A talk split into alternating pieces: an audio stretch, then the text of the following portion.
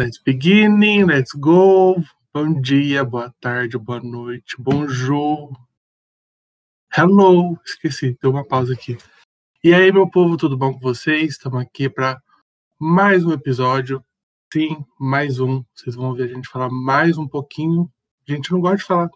Imagina, imagina, né? E não tô sozinha, tô aqui com meus companheiros. Dona Regis, dá uma alô pra nós. Alô, alô, graças a Deus, você sabe quem sou eu? Alô, alô, graças a Deus. Estamos aqui com o bonequinho Lucas também. Buonasera, Catuxa. E a princesa, que estava em live até agora, né, trabalhadora. Guilherme, dá um oi pra nós. Buonasera, Natasha. Natasha, buonasera. É, nas- nascer, é, nascer. Mas brincadeiras à parte, estamos aqui de novo, meu povo. Mais um episódio que nós vamos falar sobre o que hoje, né? Nós vamos continuar aquela onda de episódios, que- de temas que a gente gosta. E se eu tô aqui de host hoje é porque é um tema que eu gosto muito de falar, que vai dar continuidade com o da semana passada, retrasada. Semana retrasada. O último né? Nós estávamos falando aí de educação sexual e hoje vamos falar de uma IST que está aí sondando a gente há mais de 40 anos, que foi já assim considerada uma pandemia e hoje ela caiu status, considerada uma epidemia. Vamos falar dele, do HIV, da AIDS. E aí, para a gente começar a falar, ontem estava eu pesquisando para me atualizar sobre os assuntos. Eu só queria trazer um dado curioso, compartilhar com vocês também. Entrei no famoso MCBI, que é o banco de artigos, e fui procurar artigos sobre AIDS para ver os últimos que saíram, para ver se tinha alguma coisa que, que eu não sabia. E eu falei assim: deixa eu dar uma olhadinha do Covid também. E abri os dois e trouxe uns números para vocês. No ano passado, em 2020, foi publicado 55 mil artigos sobre o Covid. Já a AIDS, de 2010 até 2020, foram publicados 43 mil artigos. Tá bom, Fernando, o que você quer dizer com isso? Eu quero dizer que nós temos capacidade para fazer uma pesquisa muito foda. O mundo, tá?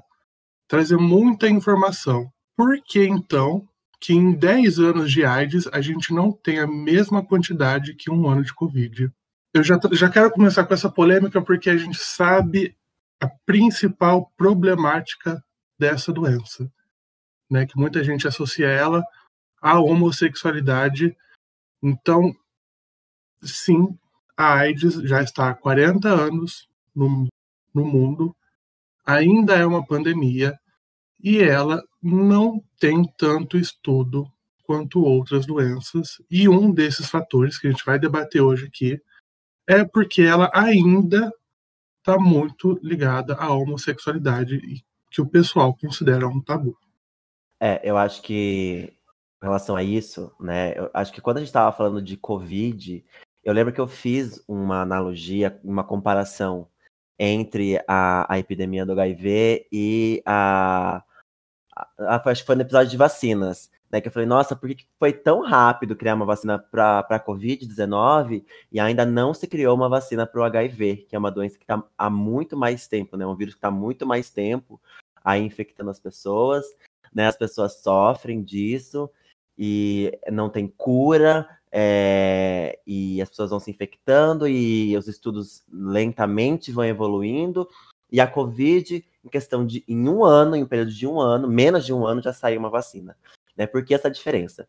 Eu acho que alguns pontos eles devem ser levados em consideração. A Covid, a, acho que a principal é, é a, a, rapidez com que ela se, se, se manifestou, né? Se ela se alastrou, ela, ela, ela contaminou, ela contaminou todo mundo. Ela, ela, não, ela não distinguiu ninguém, né? É, com relação ao HIV, a epidemia do HIV, ela começou nos marginalizados, né? Por conta de questões de prostituição, falta de informação, é, falta de métodos de, de prevenção. Então, a, o, primeiro, o primeiro ponto é esse, né? O, a Covid, ela pegou todo mundo, ela pegou os ricos também. Então, existe essa questão. Já o HIV, Exatamente. né, já o HIV não, o HIV ele ficou, não- o, o HIV surgiu na África também, né? Também não, porque o, o Covid é na China. Mas o HIV, É. o, o HIV é um vírus africano, né? Sim, ele é um Hum. vírus de, que, era, que foi derivado né, do SV, que era um vírus que apenas aparecia em chimpanzés e macaco verdes, que são de, é, africanos, eles vieram de lá. E Então, ele foi derivando e surgiu no HIV, amigo. Isso, então a- a- é, a- o vírus ele já surgiu numa região pobre, né?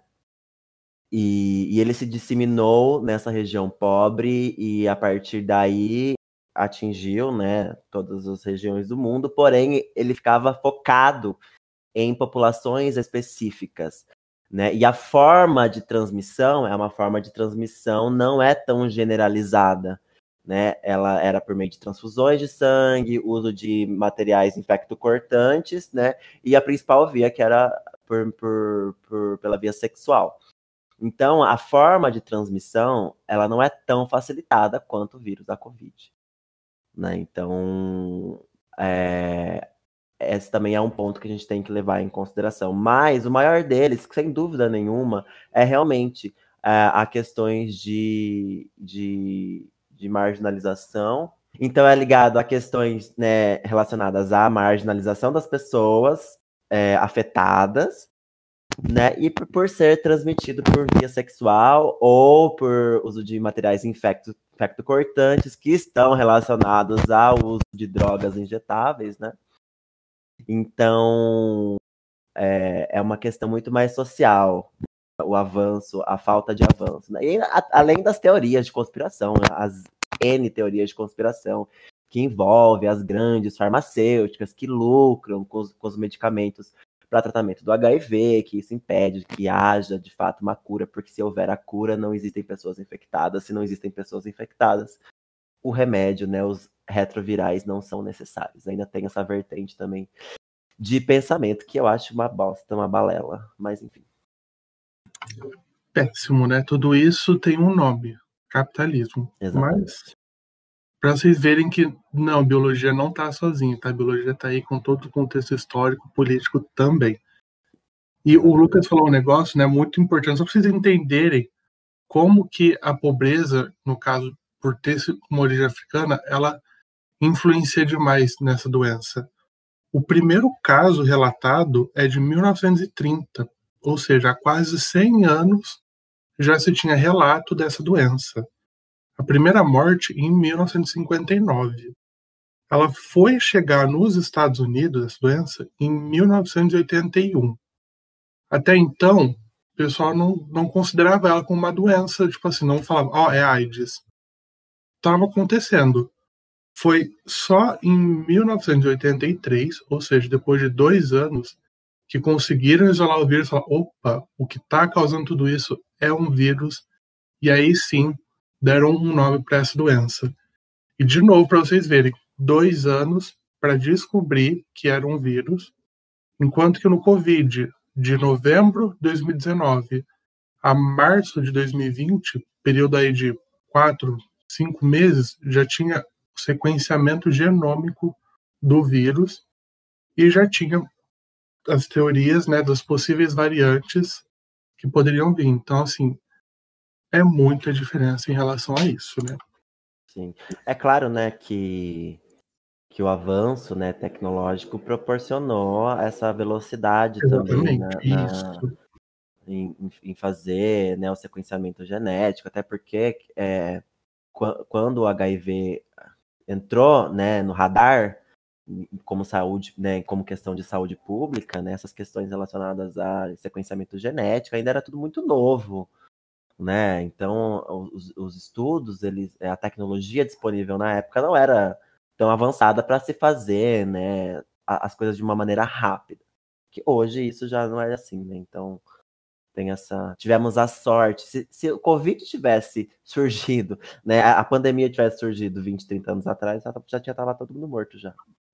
Já, a gente pode chamar o Covid de Thanos, porque metade da população, Sim, infelizmente, No estralar de perdeu, dedos. né? com certeza. E assim, eu, uma coisa, Fevo, que eu acho importante é que você falou, que você falou assim, ai, é, dos, dos genomas e tudo mais, falando do, do HIV, né? Porque o pessoal confunde muito HIV e AIDS, menina. Sim, confunde muito. Mas tem uma bela diferença, né? Existe uma Sim. bela diferença. E aí você pode falar com ela. O HIV, ele é o vírus, né? Qual que é a HIV, a- a- o significado? Eu não sei. É o vírus da imunodeficiência humana. Isso. É imunodeficiência humana, só que aí é em inglês, né? É, Isso, é Human- imunodeficiência. virus, negócio Virus, assim. É. Então, o HIV é o vírus, da mesma forma que o SARS-CoV-2 é o vírus que causa a Covid-19. Né? A AIDS é a doença causada pelo HIV.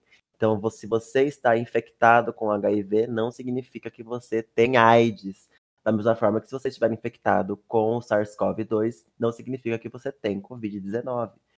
Então, E é, e é muito importante essas pessoas que não são detectáveis, eu só vou sempre batendo nessa tecla, fazer sempre é, exames de check-up, né, gente? Porque assim, vai correr atrás da sua saúde, sabe? Você pode. Porque assim, não, não necessariamente a pessoa que tem o- a portadora do HIV, me corrija se eu estiver errada, certo? Vão. Vai, vai ter AIDS, né? Porém, ela pode passar. Ela é uma portadora, ela pode passar esse vírus. E a Então. outra pessoa pode desenvolver a, a, a doença AIDS, né? isso. A, Então, o- é importante essa, essa parte de auto, autoestudo, né? Você vai lá, faz o examezinho, é só um- uma amostrinha de sangue, não vai doer, você vai lá, vai bonitinho. Já protege até as pessoas que estão ao teu redor também, as pessoas que você se relaciona sexualmente. Sim. Ó, a, a AIDS, né, ou a SIDA, né, porque aqui no, acho que no português eles usam, no sistema de saúde, eles usam a SIDA, né, a síndrome da imunodeficiência adquirida. né? Isso. A AIDS seria a sigla em inglês da doença. né? A, a AIDS, as pessoas elas precisam entender que, primeiramente, assim, se você se infecta num dia, você não vai adoecer dali duas semanas, um mês. A AIDS, ela vem depois de anos, né, de, de, de sistema imune fraco. Né? O, seu, o seu sistema, ele fica fraco, e aí qualquer outra doença oportunista, você não consegue criar anticorpos para isso e você morre é, você pode morrer de qualquer outra doença, tuberculose, pneumonia, é, meningite, qualquer outra coisa que, que você tiver, você pode morrer por isso. Né? A AIDS, ela não te mata, quem te mata é outra doença que vem em seguida. Né? Só que é, as pessoas precisam entender que, primeiro, a, a doença ela não é rápida, ela é lenta, ela é muito lenta, por isso é, é, você pode fazer detecção, você pode fazer o tratamento e você pode ficar bem, porque é, não é algo rápido. Né? Então você, é, como o Guilherme falou, é importante você fazer a testagem, conhecer, né, se você é uma pessoa que vive com HIV, e se, se você for uma pessoa que vive com HIV, é importante você fazer o tratamento com a medicação para então você reduzir a, o, a sua carga viral, né? Além de se você reduzir a sua carga viral, você aumentar o seu CD4, que são as suas células de defesa. E com isso, então, você consegue garantir as, é, uma melhora na sua saúde, seu sistema imunológico fica melhor, né? Já que você faz um tratamento para isso. E além disso, você não, trans, não transmite né, o vírus para outras pessoas. É, tudo bem, às vezes você fica pensando, tá, mas eu não quero me tratar, eu não quero tomar medicação, não quero fazer nada, mas não se trata somente de você. Né? Não é uma escolha sua, porque você bota em risco outras pessoas também. Se você se, é, botar em risco a vida de outras pessoas, é, você pode até, inclusive, ter consequências legais. Que você é ciente que você é uma pessoa que vive com HIV e você infecta outra pessoa ciente disso, que você tem esse, corre esse risco, você pode ser processado por isso. Então é uma coisa que tem que tomar bastante cuidado. Mas é isso mesmo, né? O Lucas ele falou perfeitinho as informações, né? Os estudos estão trazendo aí, vamos trabalhar com um pouquinho de número agora. Os estudos estão falando que em torno de 8 a 12 anos após a sua infecção é o período em que você está assintomático. Né? Não quer dizer que você não tem o vírus ali. Você tem o vírus dentro do seu corpo, uhum. porém você não está manifestando nenhum sintomas. E depois disso, a grande maioria das pessoas, né, não lembro se chegou a ser 100%, mas acho que não. Mas a grande maioria apresenta já algum sintoma, que é quando vem as doenças oportunistas, né? E o Lucas disse uma coisa muito importante. Poucas pessoas morrem de AIDS, né? Morreu do quê? AIDS? Não, né? Geralmente está associado a outras doenças oportunistas. Uhum. E aí que vem o caso da AIDS, que por definição, uma pessoa ela é considerada como uma pessoa que tem AIDS quando ela tem uma, uma elevada carga viral, tá? que a gente já vai falar também questão de números. Por exemplo, para mais de 100 mil, é, 100 mil cópias por ml de sangue, por microlitro. Então, assim, é muito. E também ela tem que ter menos de 200 células de defesa por microlitro de sangue. Né? Então, esse diagnóstico, ah, eu tenho AIDS, ele é numérico, ele é baseado tanto na carga viral das pessoas quanto na quantidade de células, certo? E uma coisa muito, muito importante, então, é que a doença ela pode sim demorar anos para começar a apresentar os sintomas e você ir atrás de um tratamento. Mas ela demora questão de semanas para que você comece a infectar novas pessoas. Então, vamos supor você foi infectado hoje. Daqui duas, três semanas, o seu corpo já vai ter mais de mil cópias de vírus por microlitro de sangue. E isso é considerado, sim, o suficiente para você infectar novas pessoas. Então vamos pensar. Sem Covid, o mundo sem Covid, está na baladinha, foi para um date. Deu duas semanas, outro. Passou dois dias, mais um. E se você não usar os preservativos corretos, você, se você não se cuidar, você vai estar tá, sim transmitindo para essas pessoas. E é uma doença viral, né? Cada corpo reage de um jeito. Às vezes você está demorando para apresentar os sintomas, mas seu parceiro, sua parceira, não. Ele pode ali em semanas apresentar já um quadro clínico de AIDS, pode vir a óbito e a culpa é tua. Né? E uma coisa muito importante lembrar é que é um sexo independente do seu gênero, da sua orientação sexual. Né? O vírus não vê se você é rico ou pobre, se você é preto ou branco, se você está transando com outro homem, com uma mulher, com uma travesti, com um agênero, para ele, whatever. Né? O que vai barrar ele ali é o preservativo. Então, já vamos quebrar essa ideia de que, ah, mas eu sou hétero, imagina que eu vou pegar essa doença de bicha. Ah, e tem muita coisa. Inclusive, ó, já me lembrou um negócio que eu tô puta. Hum. E aí? Como que eu vou fazer? Vou ter que ficar puta, porque o maior índice de pessoas que vivem com, com HIV, gente, é, são homens heterossexuais beirando a terceira idade. Tá? Então, os velhos safados ficam procurando safadeza Uhum. Certo? E não se protege, não se cuida, ainda vai leva para casa, porque a maioria dessas pessoas são casadas, uhum. né? Levam para casa, levam para pessoa, para o parceiro ou para a parceira desse homem, né? No caso, parceira, porque são homens heterossexuais, que em sua maioria, né? Uhum. E aí, de boa, sabe? Eles estão tranquilo, tranquiluchinhos, estão de boa, tão assim. Sabe? Isso me deixa muito irritado, porque é, a comunidade LGBT que ia mais de novo, levando nas costas um peso social que não é necessário. Mais uma vez, o que a gente, tudo aqui, ó. Exato. É um, é, um, tá é um peso histórico, né? Que vem da marginalização dessas pessoas, né? Dos gays, dos meninos gays e das, dos transexuais, né? Que eram marginalizados e precisavam se prostituir.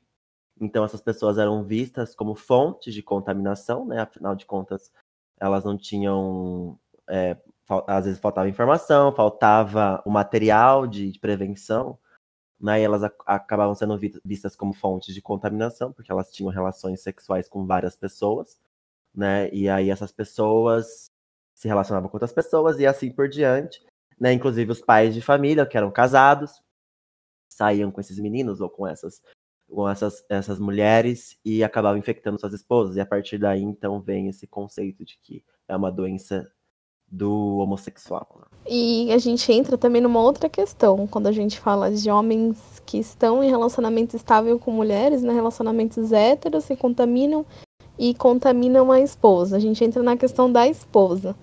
A mulher, quando ela se contamina, quando ela descobre que ela é portadora do vírus, ela é, cacha- ela é taxada de promíscua, de vadia, de que ela sai com vários homens, e isso não é um problema em nenhum momento. Se ela quer sair com vários homens, isso é uma coisa dela, ela é uma pessoa livre.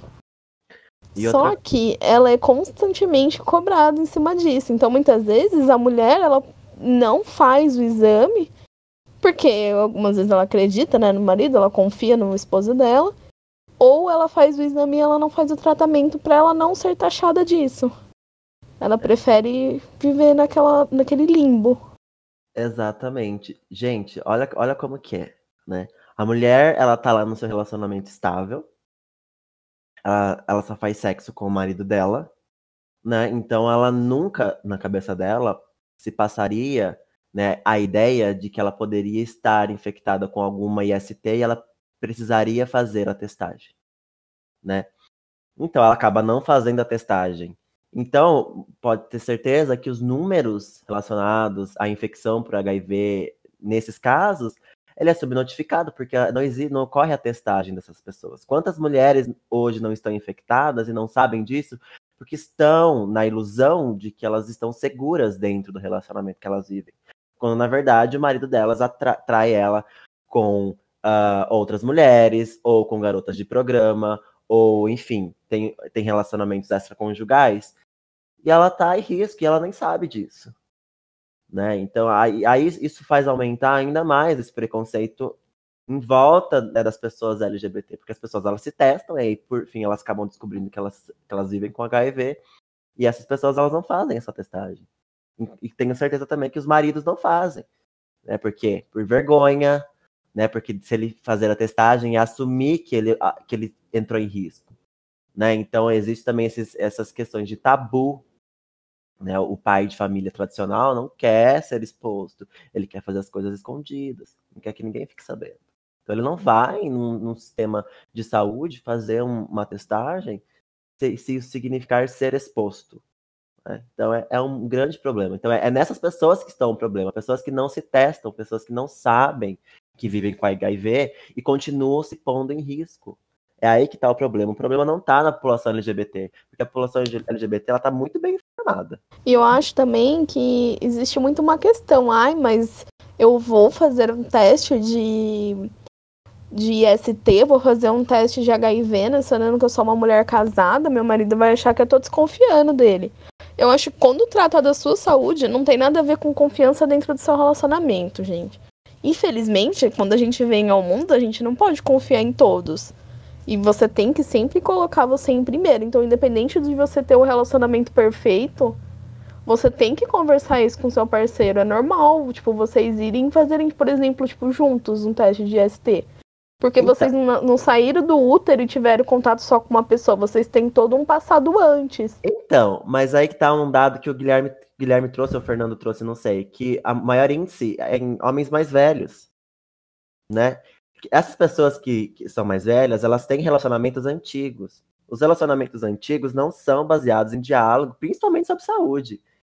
Entendeu? Então é muito sério isso, porque é óbvio que em relacionamentos mais recentes, né, que, que as pessoas são um pouco mais melhor informadas, não tem uma cabeça tão antiga, eu acho que é ma- mais fácil de se entrar nesse assunto, né? Mas meu, são mulheres idosas que às vezes casam com o primeiro cara que elas transam na vida.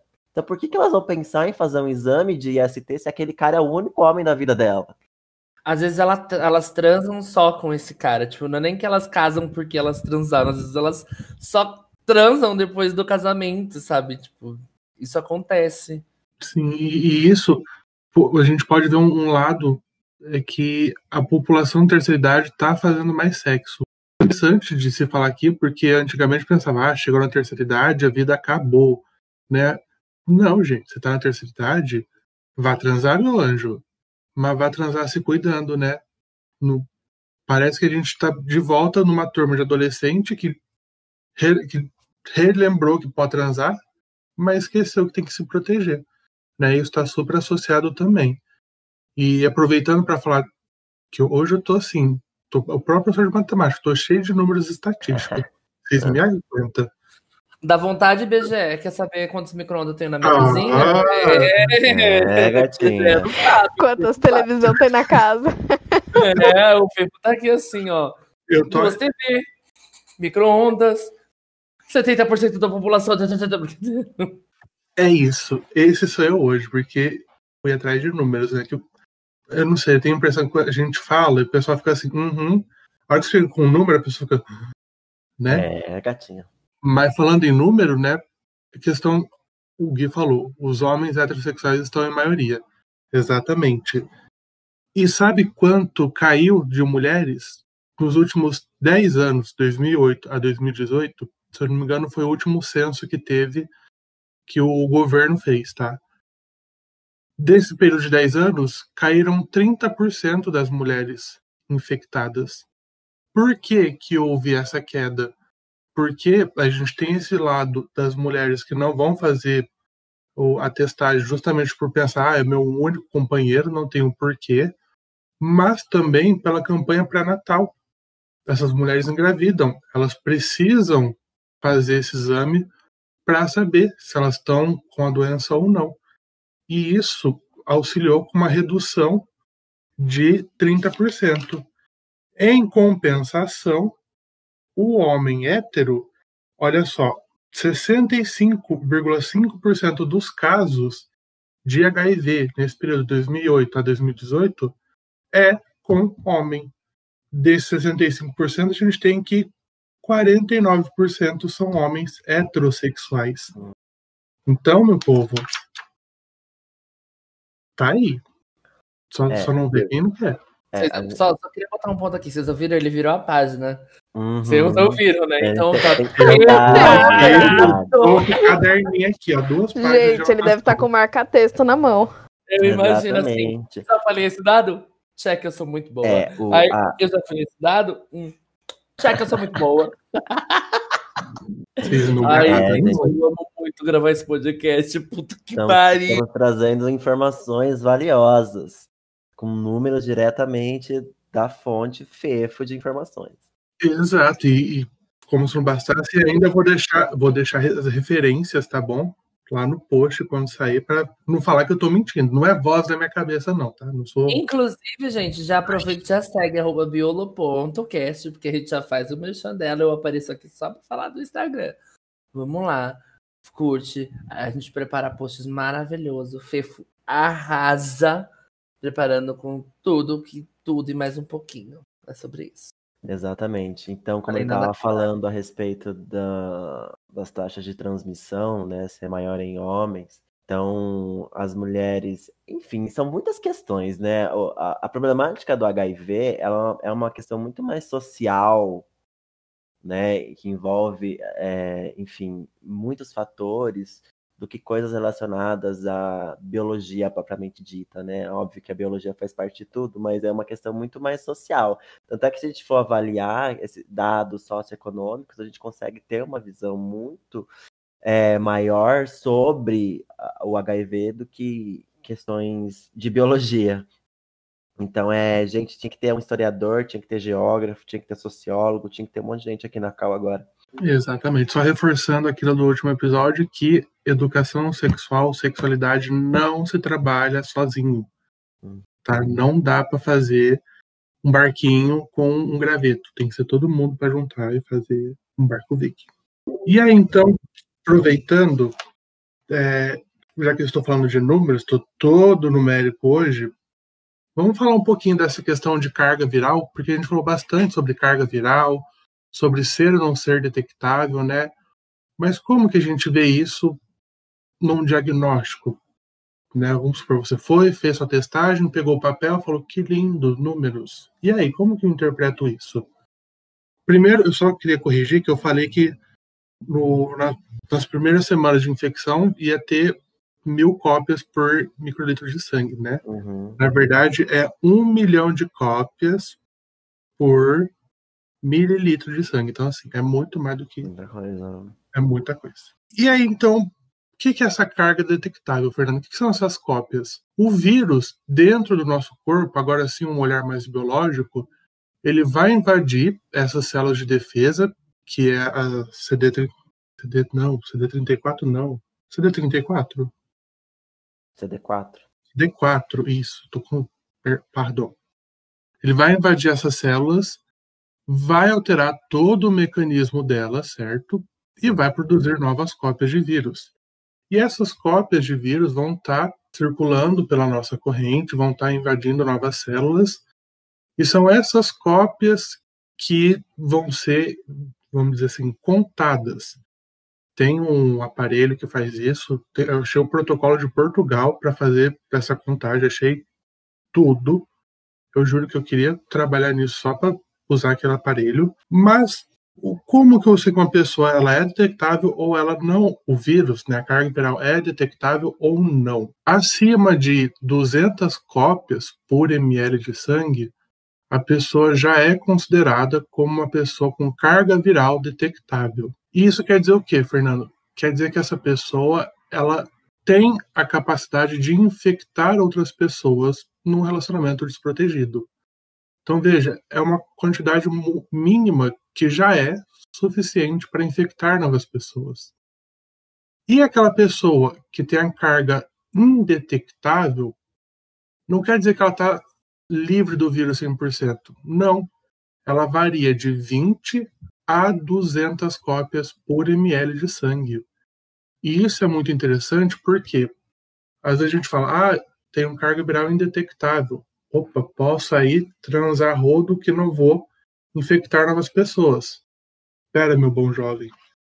Tem uma coisa que acontece nas pessoas indetectáveis, que é um termo, eu não, não achei em português, chama blip que, que é isso? É um período, ela volta a ser detectável e depois ela se torna indetectável de novo. É um momento em que aumenta essa carga viral, mas logo o corpo, com o tratamento, volta a ser indetectável. Então, você é indetectável, bacana, continue o acompanhamento, continue fazendo suas, seus exames mensais, porque pode ser que em algum desses momentos ocorra esse blip, tá? Pode ser que você volte a ter uma carga viral detectável e volte a infectar pessoas. Então isso é muito interessante, são dados numéricos que eu não sei por que, as pessoas não sabem disso ainda. Né? achei interessante trazer para nós aqui. É, um, essa questão, é poucas pessoas, né? As pessoas acham assim, ah, eu tenho ou não tenho e acham que isso basta. Né? Quando você faz a sua testagem rápida, não sei se vocês já fizeram, mas quando você faz a testagem rápida, só dá lá reagente e não reagente. Né? Esse é o resultado que você tem. Você não tem, tipo, se, se você for reagente, você não vai ter. Reagente, no caso, é se você tiver HIV. Né? Quando dá reagente, significa que você tem HIV e você precisa tratar.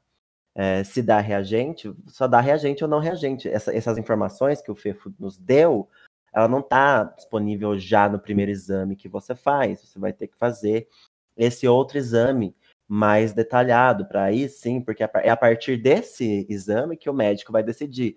Olha, essa pessoa precisa iniciar o tratamento com o antirretroviral. Não, essa pessoa aqui não precisa ainda iniciar, porque algumas pessoas elas não respondem bem ao, medica ao medicamento. Né? São medicamentos que às vezes têm alguns efeitos colaterais, algumas pessoas não respondem, então o, o médico, dependendo se sua carga viral for baixa ou alta, né, ou alta não, no caso, se ela for baixa somente, eles podem optar por ainda não iniciar o tratamento, porque sua carga viral ainda é baixa, né? a quantidade de vírus no seu corpo ainda é baixa, então não existe a necessidade de iniciar o tratamento. Mas é a partir desse exame que o médico decide: olha, você tem que começar o seu tratamento com os antirretrovirais, porque a sua carga viral está um nível alto, né? Então o, o, o risco de transmissão é mais alto e o risco de você adoecer também é alto. Né? Então, é a partir de, de, desse exame, que é então um exame muito importante, né? mas poucas pessoas conhecem. Exato. O acompanhamento de um infectologista, ele é muito importante, porque o Lucas disse uma, um, uma palavra-chave, né? Os antirretrovirais, os medicamentos do combate ao HIV, existe um monte de medicamentos.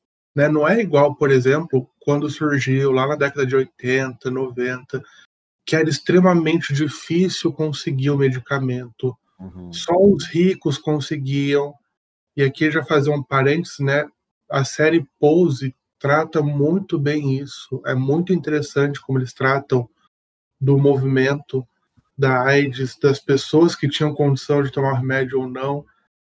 E naquela época eram poucos. Então, assim, ou você toma e tenta a sorte. Deu, vai dar certo, seu corpo reagiu bem ou não. Né? E hoje existe aí para mais de 37 medicamentos. Eu com o número de novo? Sim, e pasme, está no site do governo. Tá? O governo tem um site específico para informações sobre AIDS. E lá tem o nome de todos os medicamentos, aonde eles agem, porque esses remédios vão agir no ciclo do vírus. Uns vão impedir ele de entrar na célula, outros não impedem ele de entrar. Mas opa, aqui você não vai produzir seu material genético. E tem até aqueles que, ok, você entrou na célula, produziu seu material genético, mas não vai produzir suas proteínas. Parou com a palhaçada. Isso varia entre pessoas. Por isso que é muito importante ter um acompanhamento médico, porque não é aquele, ah, tô com dor de cabeça, ah, meu vizinho tomou um Advil, vou tomar um também não é assim. Você tem que ver, tem que entender o que está acontecendo no seu corpo. E quem melhor do que o infectologista para dizer para você, olha, vamos tentar esse aqui. Aí ele acompanha, uhum. aí ele vê se sua carga viral reduziu, aumentou, opa, aumentou, não, vamos esse aqui agora. E junto com a carga viral, ele vai acompanhando o número das células de defesa também. Tá? São dois números que a gente tem que sempre estar tá olhando para cuidar da saúde da pessoa, porque a pessoa que tem o vírus do HIV, ela tem uma vida normal. Se ela faz o tratamento, se ela mantém a carga viral baixa, suas células é, em alta, ela pode fazer tudo na vida normal, tá? Pode abraçar as pessoas que não vai passar o HIV, Covid vai. Então, segura um pouquinho, mas pode abraçar, pode fazer tudo, não precisa olhar com nojo para a pessoa, tá? Vamos quebrar mais este preconceito. É, aproveitando o gancho da medicação, né, é interessante a gente romper também alguns preconceitos relacionados a ela, né, porque o, o, o Fefo tocou, né, citou a série Pose, né, e a série Pose, ela mostra o início, né, dos estudos com medicação antirretroviral, né? Que era, acho que o primeiro medicamento foi o AZT, né? A, o, a azidovudina. Que, Isso, que eles falam bastante desse lá. Isso, que é um medicamento, era um medicamento experimental, então ele tinha muitos efeitos colaterais, deixava as pessoas com náusea, dor de cabeça, vômito, as pessoas emagreciam. Então, além da pessoa estar infectada com o vírus, ela tinha que fazer uma escolha. Eu tomo esse remédio que eu não sei se é 100% eficaz, e que traz um monte de efeito colateral, ou eu vivo a minha vida de um jeito confortável até que eu morra dessa doença. Eles tinham que optar por isso, né? Além do difícil acesso, enfim. Né? Só os, os ricos podiam comprar, né? Porque, enfim, nos Estados Unidos é, não tem SUS, né? Então os medicamentos não são de graça. Aqui no Brasil todo tratamento é 100% gratuito, né? E então existia esse medo de se tomar a medicação por conta dos, dos efeitos colaterais. E isso foi ao longo das décadas, né? E, e, e se carregou isso. Primeiro que ah, os, os medicamentos é, fazem mal, né? Tem muitos efeitos colaterais. Segundo, são muitos medicamentos. Eu vou ter que tomar um coquetel, era chamado de coquetel, né, do tratamento do HIV. Eram muitos comprimidos, 12 comprimidos. 20 comprimidos por dia as pessoas tinham que tomar, né? Quando ainda não se tinha é, um tratamento ainda, uma medicação específica para que, que atingisse a maioria das pessoas. Cada pessoa né, tinha um seu tipo de tratamento. Hoje em dia, é, obviamente, como o Fefo falou, os tratamentos eles variam, né? Como ele falou, são 37, são 37 né, medicamentos, você, você disse. Então, são 37 medicamentos disponíveis né? Graças ao sequenciamento genético, né? Então as pessoas elas podem fazer o sequenciamento do vírus que tem no corpo da pessoa e com isso pode já é, identificar o melhor tratamento antirretroviral para essa pessoa em específico. Mas, de uma maneira geral, hoje em dia, você toma é, um ou dois comprimidos por dia. Então, não são mais muitos comprimidos. E zero efeitos colaterais. Então, você não sente nada, você está conseguindo diminuir a sua carga viral sem tomar muitos comprimidos, são de 1 a 2, e você não vai sentir absolutamente nenhum efeito colateral. Nada. Então, o tratamento ele é muito mais seguro, ele está em estado avançado já, então são 40 anos, e além disso, você tem de graça disponível. Então, procure. Exatamente, gente. Tem de graça no SUS disponível. O SUS é perfeito porque ele te dá o preservativo uhum. para você prevenir. Dá o lubrificante dá o lubrificante, ele te dá o PrEP e o PEP, que são dois medicamentos que vão ser profiláticos. Então, o PrEP é a, é profilaxia pré-posição. Então, você toma ele antes de se expor ao vírus. É claro que ele é restrito a um grupo de pessoas, tá? Não é todo mundo que tem acesso a ele. Né? Esse grupo são os homossexuais, os profissionais do sexo e assim por diante. São pessoas que, né, historicamente foram marginalizadas e têm mais contato com o vírus. Casais discordantes também, no sentido um tem o vírus e outro não tem, também acho que também tem direito. Exatamente. Então esse é o PrEP, né? Você toma uma vez por dia e, e aí você é uma medida preventiva. É óbvio que o PrEP não substitui o preservativo tá? Em hipótese alguma. Tem o PEP também, que é a profilaxia pós-posição. Putz, tive um relacionamento, eu acho que a pessoa ela pode estar ali é, com a carga viral alta e eu tenho me infectado. Você toma por um mês esse medicamento que ele auxilia muito, muito e você tem altas chances de não se infectar. E mesmo assim, se você ainda se infectar, o SUS te dá o tratamento para combater, para controlar sua carga viral de graça, né? Então, mais uma vez, defendam o SUS porque ele está ali para o nosso bem. Ele não tá, não é dinheiro gasto. E o SUS, se você acha que o SUS ele só dá o medicamento, ó, o SUS ele, ele, te garante o, o infectologista, né? Então você vai ter o, você vai ter um infectologista, um especialista tratando de você. Você tem a medicação pro HIV, você tem medicação para qualquer outra doença que você venha a ter. Né? Afinal de contas, você é uma pessoa que tem, é, você tem o seu sistema imunológico um pouco enfraquecido, então você pode ter infecções é, recorrentes, então você tem à disposição, você tem à disposição nutricionista, você tem à disposição psicólogo, você tem à disposição dentista, vacina, você, você é grupo prioritário para vacinação de gripe, você é grupo prioritário para vacinação de Covid, você é grupo prioritário, você pode se vacinar para meningite, você pode se é, vacinar para pneumonia ou tuberculose, não sei. Enfim, você tem muita coisa à sua disposição. Exatamente. E ele falou um negócio da vacina dos gripes, das gripes, né? Uhum. E tá vindo aí a vacina da, do HIV. Ô, glória, que seja a vontade de Darwin. Sim. Né? Depois de anos, né? 40 anos ah, Fernando, por que essa demora toda? Vocês entenderam que tem todo um contexto social segurando, uhum. né? Mas tá aí, a vacina tá, se eu não me engano, na fase 3 dos testes, com a esperança de que logo ela saia, que os casos diminuam, porque os casos só não são notificados na televisão todo dia, como a gente está acostumado com o Covid, mas todo uhum. dia tem pessoas se infectando com HIV em pleno século XXI. É, é, uma, é uma doença, ela, ela é, é, é, invisível, né? Você não enxerga o HIV. Você não, você não olha para a pessoa e fala assim, ah, essa pessoa é, tem HIV. Não tem como você dizer isso. As pessoas têm e não sabem. Né? As pessoas se relacionam com pessoas que têm e nem se passam pela cabeça delas. Porque não existe grupo de risco, não existe pessoa que é mais afetada, pessoa que é menos afetada. Né? Óbvio que ah, eu vou me relacionar com um garoto de programa, então eu sei que ele, que ele se relaciona com várias pessoas, então existe um risco.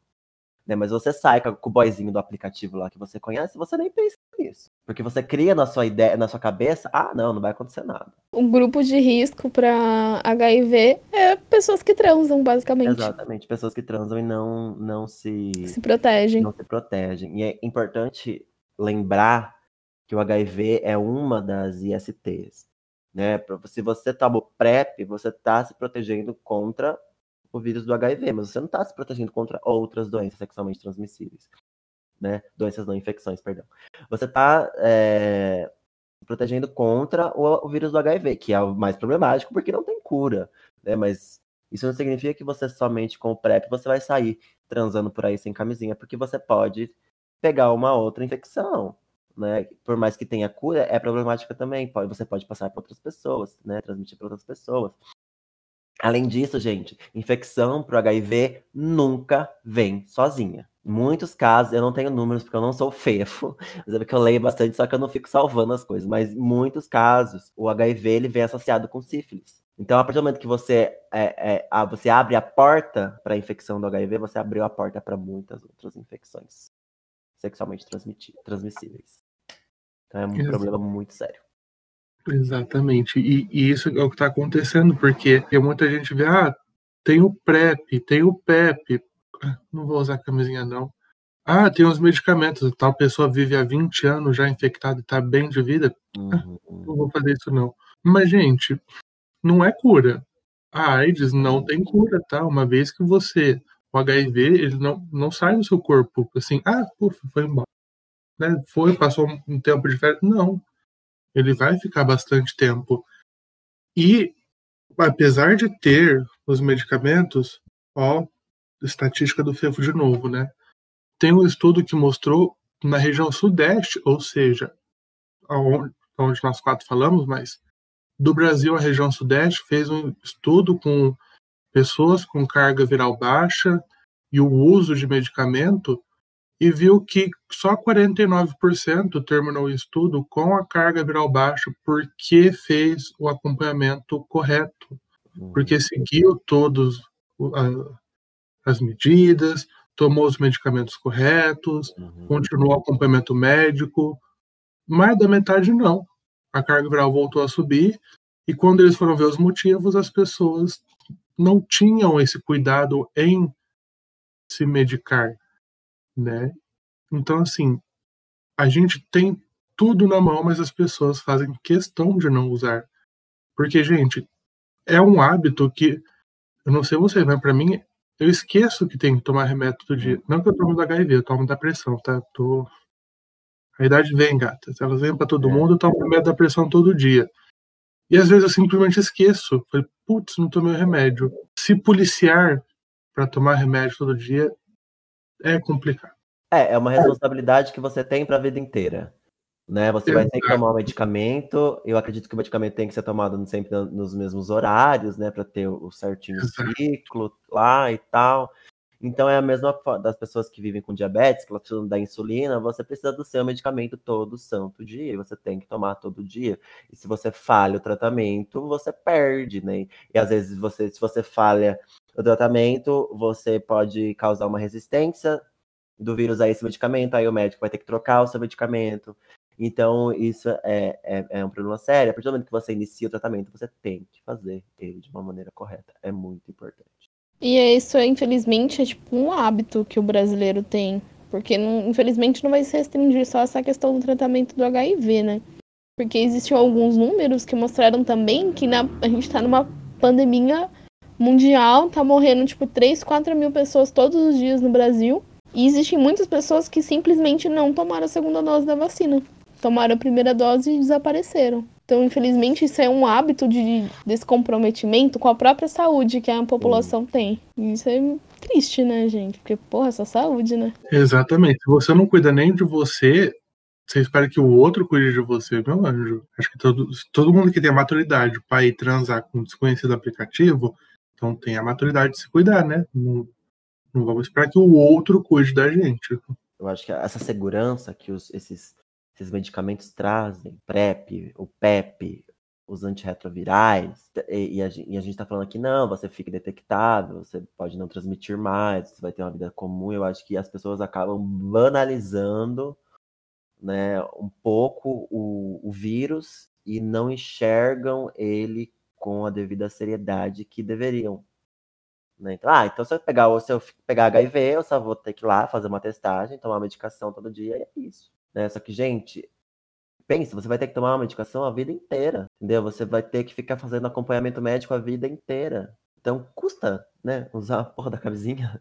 É muito mais fácil do que ficar Não tomando- dói, né? A gente, tá, a gente tá falando, falando, falando, falando, mas a gente sempre vai voltar no uso de preservativo de barreira, que é a camisinha interna e externa. A gente sempre vai bater nessa mesma tecla, sabe? Exato. Porque não tem, não tem o que fazer. Pode ter PrEP, pode ter PEP, pode ter. O caralho é quatro, pode ter tudo, mas a camisinha ali é, é realmente o que coloca no lugar, o que, o que fala assim, ó, aqui, aqui não passa, tá? E ainda assim, vemos casos de camisa. Às vezes, né, gente? Não estou falando sempre. Isso aí, já que estamos falando sobre o número, né? A camisinha é o, o método contraceptivo e o método contra, contra ISTs mais é, garantido. Mais de 99%, se eu não me engano. É isso, né? É 99,9, eu acho. Tá, tá ótimo, pra mim tá bom. Entendeu? E é sempre batendo nessa tecla, né? Mesmo porque, inclusive. É... Mas coisa que eu ia falar. Cadê o Luciano pra explicar agora? Eu esqueci. Oh, saudade, Ai, homem. Luciano. Ajuda, Ah. Luciano. Ajuda, Luciano, gostoso. Relaxa, amiga. A gente edita aqui. Alô, editor. Alô, editor. Não, editor, pode deixar essa parte que a gente falou que a gente tá com saudade do Luciano, pode deixar, tá, editor? Um Exatamente. Luciano. Come meu cu. Agora não pode deixar mais. Aí é sobre isso, gente. E não lembrei ainda. Ficou com Deus. Ficou com Deus, né, amiga? Enquanto vai lembrando, a gente traz uma informação muito boa, então. E mulheres portadoras de HIV que engravidam. E aí? O que acontece? Então, a gente está falando desde o começo, né, de todos os riscos que envolvem a contaminação do HIV. A gente também falou de toda essa evolução que a gente teve no tratamento, que a gente consegue reduzir essa carga viral com o tratamento correto, a ponto que ela não seja transmissível, né? Isso quer dizer que o quê? Apesar de você ter um tratamento por toda a sua vida, que você pode evitar usando camisinha, você pode ter sim uma vida normal. Aí a gente entra na questão das mulheres. Mulheres que querem ser mãe ou mães, ou muitas vezes, como o Fefo falou, não lembro se foi o Fefo ou o Lucas, mulheres que descobrem no momento em que elas ficaram grávidas que elas são por- portadoras do HIV. Aí entra todo aquele pânico, porque antigamente a gente tinha muito uma ideia, tipo, ah, eu sou portadora de HIV, então eu não vou poder ter meu filho, porque eu vou contaminar o bebê. Tinha todo uma- um estigma em cima disso. Uhum. Só que hoje em dia as coisas evoluíram a certo ponto que o risco de você ter uma contaminação vertical, que a gente chama, de você contaminar o seu bebê no momento do parto, ele diminuiu drasticamente. Antigamente, se você fosse uma pessoa portadora do HIV, uma mulher, uma pessoa, né, portadora do HIV, não medicada, não fizesse tratamento, os, era de 20% a chance de os recém-nascidos serem também portadores do HIV. Porém, com o tratamento, isso cai para 2, 1%. A chance do seu bebê ser portador do HIV. Aí, como que funciona? No momento que você descobre que você está grávida, se você não sabe né, que você é portadora do HIV, você vai passar por uma série de exames normais de pré-natal. Você passa pelo. Deixa eu só pegar aqui, gente, porque eu também tô que nem o Fefo hoje. Eu estou com o meu material. Hum. Ah? Fazendo Porque eu sou escola. muito chique. Acho que só eu que me despreparava. É, eu ia falar assim, eu tô me sentindo uma pessoa assim. Porque assim, eu sou, eu sou uma pessoa adepta à, não, à política do não ter papéis, né? Eu deixo tudo salvo em bloco de notas e eu fico só achando depois. Mas dessa vez, né, eu só tô usando o roteirinho que fez. Fé em Deus que ele é justo. Uhum. Nunca se esqueça. Aí, voltando, gente. Quando, no momento, tipo, ai, minha menstruação atrasou, acho que eu tô grávida, e o que que eu faço? Faz lá, vai no ginecologista, fiz exame de sangue, estou grávida, deu positivo. Nos três primeiros meses de gestação, você passa por uma série de exames que são praxe em qualquer tipo de pré-natal, independente se você já souber que você é HIV positivo ou não. Você faz exame de HIV, sífilis e hepatite. Aí, nos três últimos meses de gestação, você repete de HIV e, e sífilis. Aí a gente tem alguns casos específicos também, que é em caso de risco ou violência sexual que seja comprovada, né? Ou a mulher acredita que ela pode ter tido algum contato, né? Você refaz todos os exames, HIV, sífilis, hepatite. E caso venha ocorrer algum aborto espontâneo natural, a gente refaz o de sífilis. Aí fiz todos esses exames de praxe nos três primeiros meses. Meu exame de HIV deu positivo. O que acontece? quando a gestante ela já sabe, então ela já fez todo o tratamento anti, com os antirretrovirais, desde o momento que ela foi diagnosticada, fez acompanhamento com o médico dela, ela já faz esse tratamento. Então, quando ela engravida, esse tratamento ele não é interrompido. Ele vai continuar da mesma forma até o momento do nascimento, até o momento do parto do bebê. Quando a mulher ela descobre no, no momento da gestação, a gente vai também entrar com o início com os medicamentos retrovirais. Aí já diferencia daquilo que o Lucas falou, que a gente faz análise lá de quantas mil partículas né, por miligramas de, de sangue. Isso já é descartado. No momento que a mulher dá HIV positivo, ela já entra com os retrovirais. Aí ela vai tomar, vai fazer acompanhamento durante toda a gravidez. Aí a gente entra na outra questão, na questão do parto. Antigamente, o parto era somente por cesariana era cesariana eletiva, que a gente chama, que é quando a mulher escolhe ter a cesariana. No caso de HIVs positivos, eram obrigadas, assim, entre aspas, pelo médico para não ter a contaminação. Porque, como a gente sabe, o parto natural, o neném vai nascer pela vagina da, da pessoa, vai ter aquela dilatação e ele tem contato com as secreções da mãe, tem contato com sangue, sangue de placenta. Então, era nesse momento que poderia vir a ocorrer a contaminação. Então, era indicado a cesariana eletiva. Aí no momento da cesariana, os médicos eles, tentavam manter a integridade da, da bolsa onde o neném fica. Como é que é o nome, gente? Eu não lembro. É bolsa miniótica, saco miniótico? Como é que chama? Acho que é saco miniótico. É. Isso, a bolsa Sim. miniótica, com o líquido uhum. miniótico dentro. Inclusive, corrige prova sobre isso, viu, meus alunos que lutem. então, no momento que o, o obstetra ia fazer o parto, o que, gente, o que era indicado era você manter essa bolsa. Então, o neném ele saía dentro da bolsa e você via, tipo, você tirava o dentro da barriga da mãe e o neném dentro da bolsa e depois fora eles faziam a retirada dele para não ter contaminação cruzada. Só que hoje em dia, como a evolução né, do sistema de saúde, a gente faz o exame na mãe. A gente, né, nossa, tá achando que eu sou médica, né? Faz o exame Caso a, a carga viral for superior a mil cópias por mililitros ou ela for desconhecida, aí a gente indica a cesariana. Se não, vai ser o parto normal, natural, aí só se tiver algum problema com o parto, que daí que eles optam pela cesariana. Senão, a mãe pode ter o parto normal sem nenhum problema. Aí, tipo, o neném nasceu tal, não teria nenhum problema. A única impedimento que uma pessoa com a HIV positiva, né, portadora do vírus, seria a questão da amamentação. Hoje é completamente restrito, é proibido uh, amamentar uh, o bebê, porque ainda pode ter a troca de fluidos corporais. Então não existe nenhuma nenhum estudo que permita ou tenha alguma forma de você amamentar o seu bebê com segurança. Então assim, a mãe só não vai poder amamentar o seu bebê. Ela vai poder ter o seu bebê, vai ter uma gravidez normal, ela vai continuar tomando a sua medicação, e vai ser uma gravidez como qualquer outra. A única questão seria essa mesmo da amamentação. Que daí o bebê vai receber a leite em pó, né? Os, o que a gente chama de químico, né? As fórmulas que antigamente a gente chamava. Leite e a mãe vai tomar. é, e a mãe vai tomar um remédio para suprimir a lactação, porque a gente sabe que quando a mulher produz leite e ela não retira, né? O bebê não faz uso, ela não tem para quem dar esse leite, ela pode ter a mastite, pode ter empedramento, aí pode trazer muita dor para a mulher.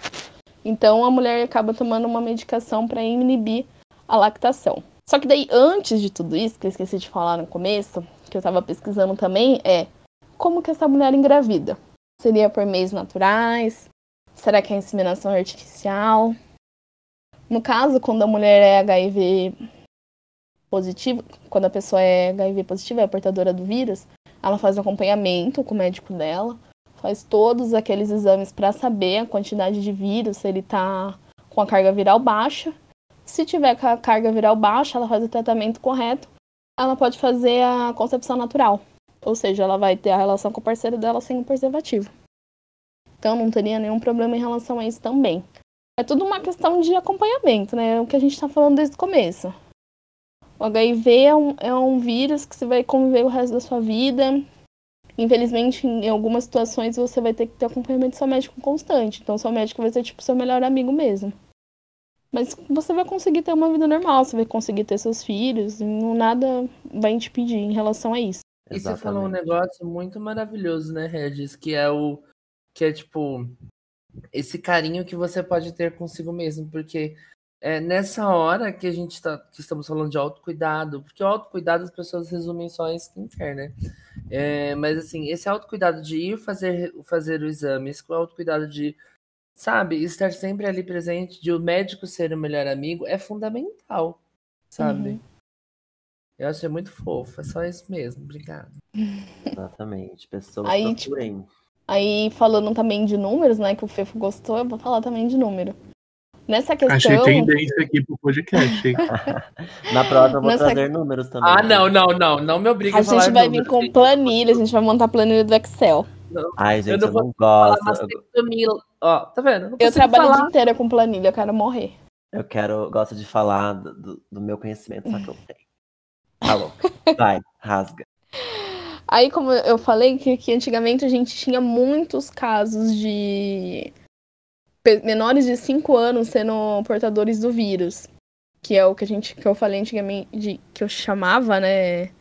Antigamente de contaminação vertical, né? Que é da mãe para o bebê de 3,9 casos por 100 mil habitantes em 2010 caiu para 2,5 casos por 100 mil habitantes. Então, tipo, é uma queda de 36% no, nos últimos seis anos, tipo, de pessoas menores de 5 anos que são portadores do vírus. Então, isso quer dizer que o quê? O tratamento funciona, tratamento eficaz, tratamento de graça você tem que fazer, cara. Você tem que se comprometer, basicamente. Isso mesmo. E só uma dica: se você é aluno que vai prestar Enem esse ano e tá ouvindo esse podcast, põe um caderno do lado para anotar todos esses números, chegar na redação e ficar assim, ó, nota mil e é nóis. Exatamente. E segue no Instagram lá também que a gente dá vários. O, a gente dá várias mini aulas. Eu acho, acho que é, é o importante. Mini aulas não, uma aula completa por semana, na verdade, né? Vamos ser sinceros.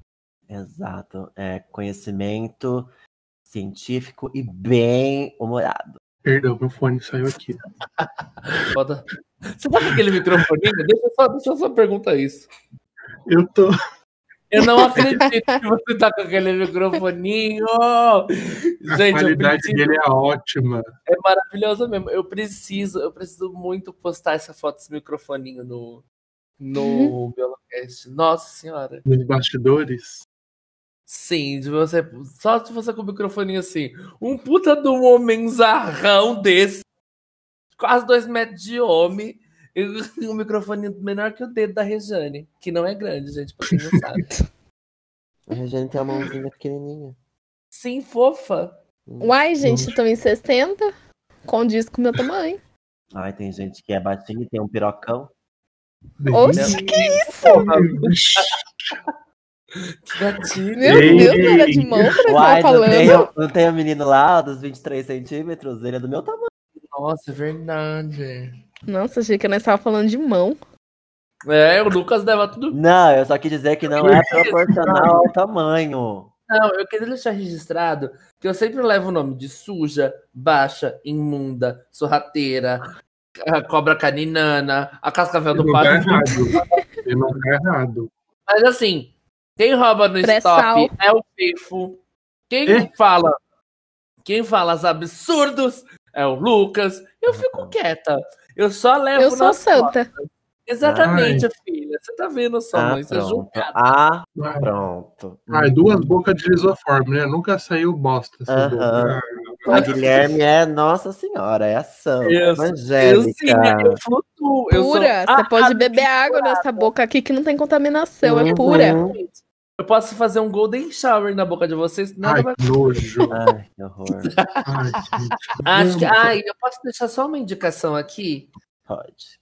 Que eu é gosto, como a gente já trouxe esse. Ah, devemos fazer um, um quadro. Biolocast indica, Indica. né? Pra dar uma. Sim, Um, Ai, que- Aqueles posts foi tudo, hein? De indicação ali, ó. Foi Tem tudo. filme e série pra ver até 2023. Nossa, com certeza. Porque a mas- gente culta. É, a gente é culta, sim.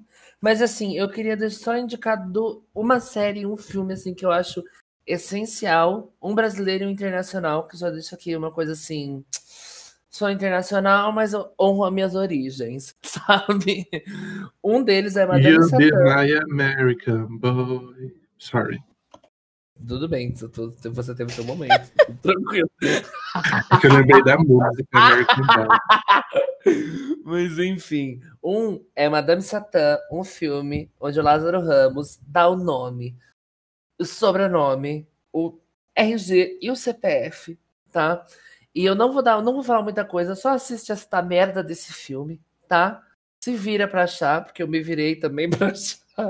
Não tem em nenhuma plataforma de stream, né? Uhum. infelizmente. Mas Madame Satã, um filme brasileiro maravilhoso. Tem Renata Sorrah, gente, não tem como ser ruim. Sabe? Não tem como ser ruim. E Pose. Pose, na Netflix. Joga Pose. É uma série onde relata LGBTs que a mais plus e nos Estados Unidos, nos anos 60, nos anos 80, marginalizado, pretos, assim, é tudo, é tudo. Se você quer entender, se você quer você, baitolinha, eu tô falando direto pra você que assistiu RuPaul's Drag Race. E você não entende porque é, Reading is Fundamental, os balls, Paris Burning, você tem que assistir, e Pose, que você vai entender a cultura dos bailes, que era antigamente, né? Assiste isso, gente, pelo amor de Deus. É a nossa cultura, é da onde a gente veio, sabe? É da onde a gente começou a ter direito, como a gente começou a ser gente, sabe? Então, assiste esses filmes que a gente vai ter uma. A gente traz um, um contexto histórico muito melhor pra você que é LGBT, novinho e falar merda na internet. É, é, existem vários documentários que falam do HIV, né? Mas se você não gosta, se você acha chato documentário, existem é, séries, né? Filmes aí, né? Fictícios, mas que tratam do tema e são muito interessantes. Pose é fictício, mas traz a- o contexto histórico, né? Então ele é baseado no, no, no- no cenário que, que, que ele retrata, aquilo lá era real. Então é muito interessante você, se você quiser entender como começou, né, como era a visão que as pessoas tinham do HIV, como as pessoas que tinham HIV eram vistas, como elas se sentiam, né? É muito legal. Pose, eu acho uma série, uma série necessária. Né? Mas Sim, tem outras, outros filmes também. Tem um filme, acho que ele tem na Netflix, chama Holding the Man. É, é uma história sobre um casal também, que um, um tem HIV e o outro não. Um casal homossexual, né? Gay, cisgênero. Ah, tem também o filme do Cazuza, né? que Todo mundo tem- é, sabe que o Cazuza Perfeito. ele tinha HIV também. Tem o filme do Fred Mercury. Como chama o filme do Fred Mercury? Fred Mercury. É Fred Mercury? Não, Não. é o, é o nome da música mais famosa que eu me recuso Bohemian. Rhapsody. Bohemian Rhapsody. É Isso. Então, Ah, é, é, Fred falar. também é, foi um cantor que ele teve HIV, né? Ele morreu de AIDS, assim como Cazuza morreu de AIDS. Então são duas cinebiografias muito interessantes, são filmes muito bons. O ator Clube não merecia o Oscar, mas o filme é muito bom. E que Por mais? que, que o Rami Malek não mereceu o Ai, filha, quem Oscar? merecia era, o- era, o, era o outro. O, Quem tava concorrendo com ele? era o, o do Moonlight. O do não Garota? Dinamarquesa? Eu acho que foi o do Moonlight que tava. Inclusive, Garota Dinamarquesa já pode ser Não. outra recomendação, tá, gente? Garota Sim. Dinamarquesa. O Clube de Compras Dallas também é muito bom, porque fala da questão da medicação nos Estados Unidos, né? Como a gente falou, que o cara precisa virar Hum. traficante pra conseguir a medicação dele. Exato, existem vários filmes, várias temáticas. Tem os filmes mais antigos, tem o Filadélfia, que é um filme bem antigo, dos anos 90. Trata também da... sobre HIV, ne- ne- no contexto antigo. Né? Eu acho que é interessante as pessoas verem várias. é, É, al- algumas coisas mais atuais para enxergarem o HIV como ele é hoje, mas também assistirem O filmes início, né? antigos, documentários mais antigos para verem uh, como que como que ele, ele era visto, né? Como que o contexto histórico. E Madame Satã, se eu não me engano, é de 2006. Então ele não é novinho assim. É, eu nunca assisti mas... Madame Satã. Amiga, te indico de verdade, de verdade mesmo. Acho que vai gostar. Sim. Uh, tem também cartas para, para além dos muros, que tem na Netflix, que é muito ah, bom. Ah, perfeito. Né? Então, enfim, existe, existe um material gigantesco. Se você não gosta de ler, para você assistir. Exatamente. E depois dessa chuva de indicações, porque aqui a gente fala besteira, fala sério e indica, né? Pra dizer, Regis, é, somos. Ah, deixa só um, um, um, um, último filme. Né, o Carandiru também tratou sobre Sim. a HIV entre presos. Nossa, você tirou da minha boca. Transsexualidade também. Transsexualidade é um filme muito bom. Fala um pouquinho da vida do Drauzio, do Drauzio Varela, né? Porque ele, ele foi um personagem muito importante uhum. dentro do Carandiru, na conscientização uhum. do, da, dos, dos reeducandos é, relacionados à infecção para HIV, como se prevenir, né? Então é muito legal. Testagem, tratamento. É isso, meu povo. Depois, assim, dessa chuva de indicações, que agora você vira e fala, ah, tô no TED, alguém me indica? Eu dou na fuça. Eu dou na fuça, que a gente já, já deu muita indicação, né? Para a gente finalizar, só fazer aqui um compilado. Qual é o principal problema do dia de hoje? É o retrocesso. Tá? A AIDS ela não foge do retrocesso. Nós podemos regredir com todos esses avanços e o principal problema é o que? Avanço dessa epidemia em jovens e idosos que não estão se cuidando. É o avanço do conservadorismo. Minha pálpebra chega a tremer aqui de raiva quando eu vejo o conservadorismo avançando cada vez mais, pessoas com a mente cada vez mais fechada, depois de 40 anos, ainda falar: ah, mas eu não sou viado para pegar essa doença. Então, isso é sim um problema, tá? Outra, a tentativa de proibir a educação sexual nas escolas também é um problema para a gente quando se trata desse assunto. E um dos piores, não que os outros sejam de boa, mas um dos piores é a censura que o nosso governo faz em relação a isso, tá? Porque existem campanhas e campanhas e campanhas. Tem muitos sites, inclusive vou deixar alguns links e referências para quem quiser se aprofundar mais no assunto e nosso governo ele censura, ele não fala, e parece que AIDS, HIV só aparece no carnaval. Né? Opa, muvuca, vamos falar sobre, o restante do ano esquece. Não, é algo para a gente falar todos os dias, o tempo todo. Certo? certo. Alguém quer completar com mais alguma coisa? Eu, Eu...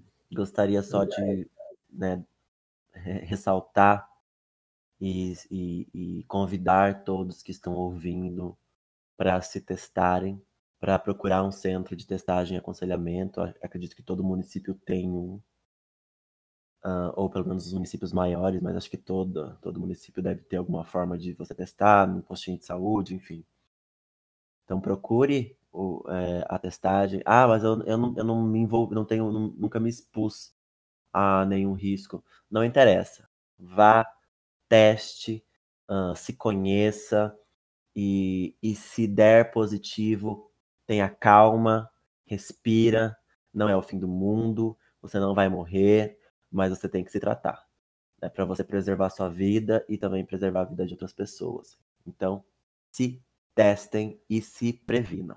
Eu acho que também você tirar, você abrir né, a sua visão, que é o que a gente fala em todo episódio. Foi o que a gente falou no último episódio é você tirar a sua, o jeito que você olha com preconceito em cima da doença. Não é querer relativizar, não é querer romantizar, é você parar de ser preconceituoso com os portadores.